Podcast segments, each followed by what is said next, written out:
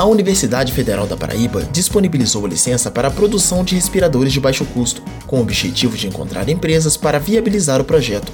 O valor da fabricação é cerca de 400 reais, 37 vezes mais barato do que utilizado atualmente.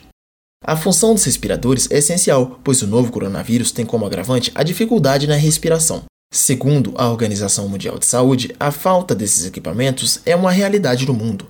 A Itália, o país que registra o maior número de mortes causadas pelo vírus, tem sofrido com o problema da alta demanda. No Brasil, segundo dados disponíveis pelo DataSUS e IBGE, 60% das cidades não têm respiradores suficientes para enfrentar a pandemia. Em Minas Gerais, de acordo com a Secretaria de Saúde, existem 2.934 respiradores em uso pelo SUS. Na região dos Inconfidentes, até o momento, as cidades não alegam problema com a falta de respiradores. Ouro Preto, por exemplo, segundo nota divulgada pela Santa Casa da Misericórdia no fim de março, recebeu 12 novos respiradores. Além disso, a cidade conta com um hospital de campanha, com outros mais 12 respiradores para atender 50 leitos. Em Itabirito, a cidade adquiriu mais oito equipamentos, totalizando 19 à disposição da população. Esse número deverá aumentar por toda Minas Gerais, com o reforço de algumas unidades que estão sendo consertadas por ação da Polícia Militar. Os investimentos, tanto da Universidade Federal da Paraíba quanto da Polícia Militar, são feitos para garantir uma alternativa nacional evitando a sobrecarga do sistema público de saúde.